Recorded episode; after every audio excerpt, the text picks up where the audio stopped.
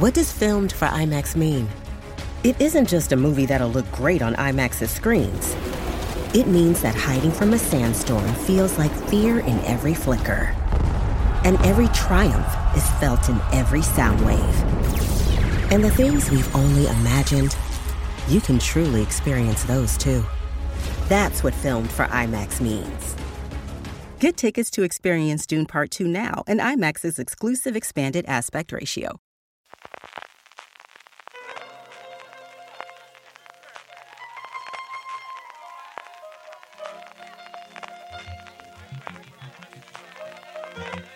Estás escuchando Fuera de Series con CJ Navas.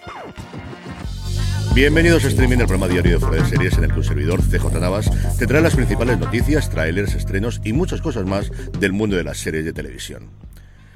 Edición del miércoles 7 de junio, de nuevo con pajaritos de fondo, que yo creo que he dado un toque pues así, medio bucólico, para que me escuchéis. Vamos con el programa que tenemos sobre todo muchas noticias de nuevos proyectos. Antes, en nuestro repaso diario a la huelga de guionistas, hoy no tenemos nada, lo que sí tenemos son manifestaciones en París de los trabajadores de Disneyland. Ayer día 6 hubo una manifestación en el parque, se suspendieron varias de las atracciones y sobre todo los espectáculos, que aquellos que habéis ido sabéis que se hacen sobre todo por las tardes. Los trabajadores están pidiendo un aumento de 200 euros al mes, que les paguen el doble los domingos y también que les paguen el trayecto que tienen que hacer hasta donde está Disneyland, que está a 32 kilómetros en Mar-la-Vallée de París. Una de las cosas curiosas que decía la gente en Twitter es que aunque estaban cerca del 50% de las atracciones cerradas, que ninguno de los shows se celebró, eso sí, todas las tiendas, todos los restaurantes, ahí estaba todo el mundo trabajando. Pasando ya a nuevos estrenos, como os decía, muchas cosas, empezando por el nuevo gran proyecto de Zack Snyder para Netflix, Rebel Moon, que si recordáis en su momento nació como un pitch para una película del universo de Star Wars y ahora va a ser un universo propio. Vanity Fair ha tenido acceso al rodaje, a entrevistas con Zack Snyder y sobre todo las primeras fotos de la producción que encabezan Duna Bale, Ray Fisher, Star Noir, Michael Huisman, Sofía Butela, Charlie Hunnam, que sale tan guapo como siempre, Edafi y Digimon Honshow. Pinta, tiene una pinta espectacular, como todo lo de Zack Snyder. Luego estará mejor o peor, pero este hombre, desde luego, lo que es rodar, lo que son imágenes, es una cosa que es de los mejores, a mi modo de ver, de todo el mundo. Por su parte, Apple TV Plus mete un gol, y esto no lo estoy diciendo yo, lo dice la nota de prensa, con una serie documental que presenta al legendario campeón de fútbol Lionel Messi y su carrera en las Copas Mundiales de la FIFA, que culminó su espectacular victoria en Qatar 2022. El documental está producido por Tim Pastore, que ganó el Emmy por Free Solo, y como os comento, sigue sobre todo el periplo de Messi en el pasado Mundial de Qatar. Pues una patita más en el deporte de la pelota de Apple, que como recordáis ya tuvo el documental sobre el Madrid de la Champions del año pasado, y ahora se mete con Lionel Messi. Por su parte, Disney Plus estaría preparando una tercera película del universo Hocus Pocus. No sé lo que nos faltará para una serie. Hace tres años tendremos spin-off segurísimo a día de hoy. Ahora, como os comentaré dentro de un ratito hablando de industria, la cosa está más complicada, pero parece que la segunda película funcionó extraordinariamente bien en Disney Plus y van a encargar, como os digo, una tercera película de las protagonizadas por Katy Ninji, Sarah Jessica Parker y Bette Midler. El que no para es Dick Wolf, al que la cadena canadiense City TV le ha encargado un spin-off de Ley y Orden que se va a llamar Ley y Orden Toronto Criminal Intent. City TV es la cadena canadiense donde se emiten todas las series del universo Ley y Orden. Este nuevo spin-off tendrá 10 episodios inicialmente, se empezará a grabar esta primavera del 2024 y no conocemos absolutamente nada acerca del cast a día de hoy. Y cerramos este apartado de proyectos con uno que todavía no ha visto la luz, pero que parece que poco a poco, poco a poco, llega al final del túnel, que es la película de Community. Y es que Variety ha hablado con Joe McHale y este les ha comentado que tenían una fecha tentativa para empezar a grabar que era este verano y que el guion lo tenía Dan Harmon a punto a punto de terminar cuando llegó la huelga de guionistas. Sobre el cast también hay rumores, es que de inicio volvía todo el mundo, menos Chevy Chase, que es segurísimo que no va a volver después de todos los problemas internos que tenía, pero inicialmente tampoco iban a estar ni Donald Glover ni Beth Nicole Brown, y esto Dan Harmon lo ha dejado abierto, ha dicho que eso todavía no está confirmado. Por favor que sea así, yo tengo muchas ganas de ver a Yvette Nicole Brown, pero un Troy y Abed in the Morning como mínimo una vez más es algo que necesito en mi vida. En el capítulo En el capítulo de fichajes, Bass Reeves, mejor dicho, Lomen Bass Reeves, porque sabéis que Taylor Sheridan y especialmente Paramount Plus quieren hacer de esto una franquicia, está acabando de completar su reparto y se han unido Dale Dickey de A Love Song, Margot Bingham, a la que todos recordaréis por The Walking Dead, Tosin Morohu Fola de Run the Wall y sobre todo Mo Plenty, que es el actor que hace de ese investigador, mano derecha, persona que hace todos los trapos sucios de la nación india en Yellowstone.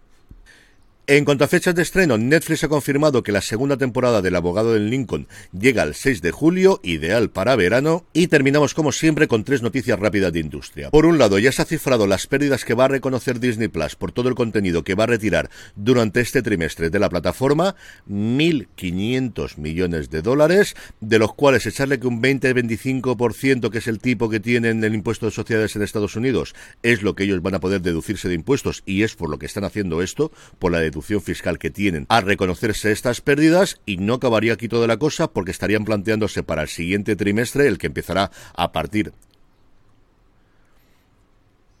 el que empezará a partir de julio, el hacer lo mismo con otros 400 millones. De... Siguiendo con cifras mareantes, Forbes ha tenido acceso al presupuesto de The Witcher, ha hecho los números y ha calculado que hasta ahora Netflix ha gastado 319 millones de dólares en la franquicia. ¿Cómo es posible que haya tenido estos datos con lo muchísimo que se guardan las productoras de revelarlos públicamente? Pues porque la gran mayoría de la producción se hace en el Reino Unido y allí sí tienen obligación de dar estos datos si quieren conseguir el 25% de descuento fiscal que les ofrece el Television Tax Relief que tiene el Reino Unido. Como veis, hoy es el día del mucho dinero y de muchos descuentos fiscales. Y la última noticia del día, que si me conocéis ya sabéis cuál es, gran revolución en el mundo del golf. Después del cisma de hace dos años, con un nuevo tour financiado con dinero saudí, se ha llegado a un acuerdo entre la PGA y el Live Tour y sobre todo y fundamentalmente los saudíes, que van a seguir metiendo dinero en el mundo del golf, para volver a unificar el deporte. Se han cancelado todas las demandas interpuestas que se tenían los unos con los otros y los otros con los unos, y esto tendrá muchos problemas, como os digo, porque el dinero saudí lo va a aceptar la PGA y ha sido el punto en el que más, sobre todo la prensa americana, se ha metido durante este tiempo, pero como espectador no puedo más que alegrarme el volver a tener a todos los grandes jugadores más allá de los cuatro medios en los que jugaban todos semana tras semana compitiendo entre sí y a poder ser que gane John Ram al final. En el apartado de vídeos y trailers, hoy nostalgia por todos los lados. En primer lugar, Kim Cattrall, que nombramos recientemente por ese cameo que va a tener en el último episodio de And Just Like That, vuelve a la televisión, en este caso a Netflix, en una serie llamada Glamorous, de la que ya podéis ver su tráiler. También en la plataforma del gigante rojo, The Outlaws, una comedia protagonizada por Nina Dobrev y Adam Devine, pero sobre todo y fundamentalmente por Ellen Barkin y Pierce Brosnan. Devine hace de un director de banca que conoce a Nina Dobrev, se enamora, esta le presenta a sus padres, que son Ellen Barkin y Chris Borsnan, poco después se produce un robo en su banco y él piensa que han sido sus futuros suegros. Y por último, y por último, un vídeo que tenéis que ver sí o sí, el Monday y por último, un vídeo que tenéis que ver sí o sí, como todos los que os he comentado y todos los que comento siempre todos los días aquí. Tenéis el enlace directo en la newsletter, newsletter.fueradeseries.com, donde os podéis suscribir de forma gratuita y tenéis por escrito todo lo que os comento aquí y también todos los enlaces a los vídeos y a los trailers. Pues bien, este mes se cumplen 30 años de final de Cheers y el Today Show ha logrado reunir a varios de los protagonistas de la serie, empezando por Ted Danson, para hablar evidentemente de la mítica comedia. En el apartado de estrenos, hoy solamente dos, las dos de Disney Plus. Por un lado, temporada 19 de Padre Made in USA y el otro estreno que tiene la plataforma del ratón es Saint X o Saint X, un drama psicológico que, a través de múltiples líneas temporales y perspectivas, explora la desaparición de varias jóvenes en el Caribe. Yo vi el tráiler y me atrajo bastante. Y terminamos como siempre con la buena noticia del día y es que Jesse Armstrong, el creador de Succession, por si hacía falta que lo dijese, será el invitado internacional de la décima edición del Serializados Fest. Armstrong visitará tanto Barcelona como Madrid. En Barcelona ofrecerá una conversación dirigida al público general, donde hablará sobre su carrera y los entresijos detrás del éxito de Succession. Y en Madrid realizará una masterclass destinada a profesionales del sector audiovisual y a estudiantes. El festival en Barcelona tendrá lugar del 17 al 21 de octubre, del 24 al 28 será en Madrid. Todavía no se sabe el día concreto en el que estará Jesse Armstrong, pero lo normal sería que sea al finales del de Barcelona y a principios del de Madrid. Y las entradas salen a la venta el próximo 19 de julio, así que apuntaron en la agenda porque esto va a volar. Desde aquí mi enhorabuena pública a Betu, a Víctor y a todo el equipo de serializados, porque de verdad que es un pelotazo traerse este año a Jesse Armstrong. Este año sí, sí o sí tengo que ir a serializados como sea.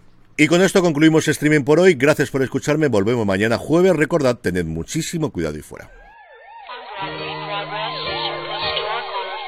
Drive and 120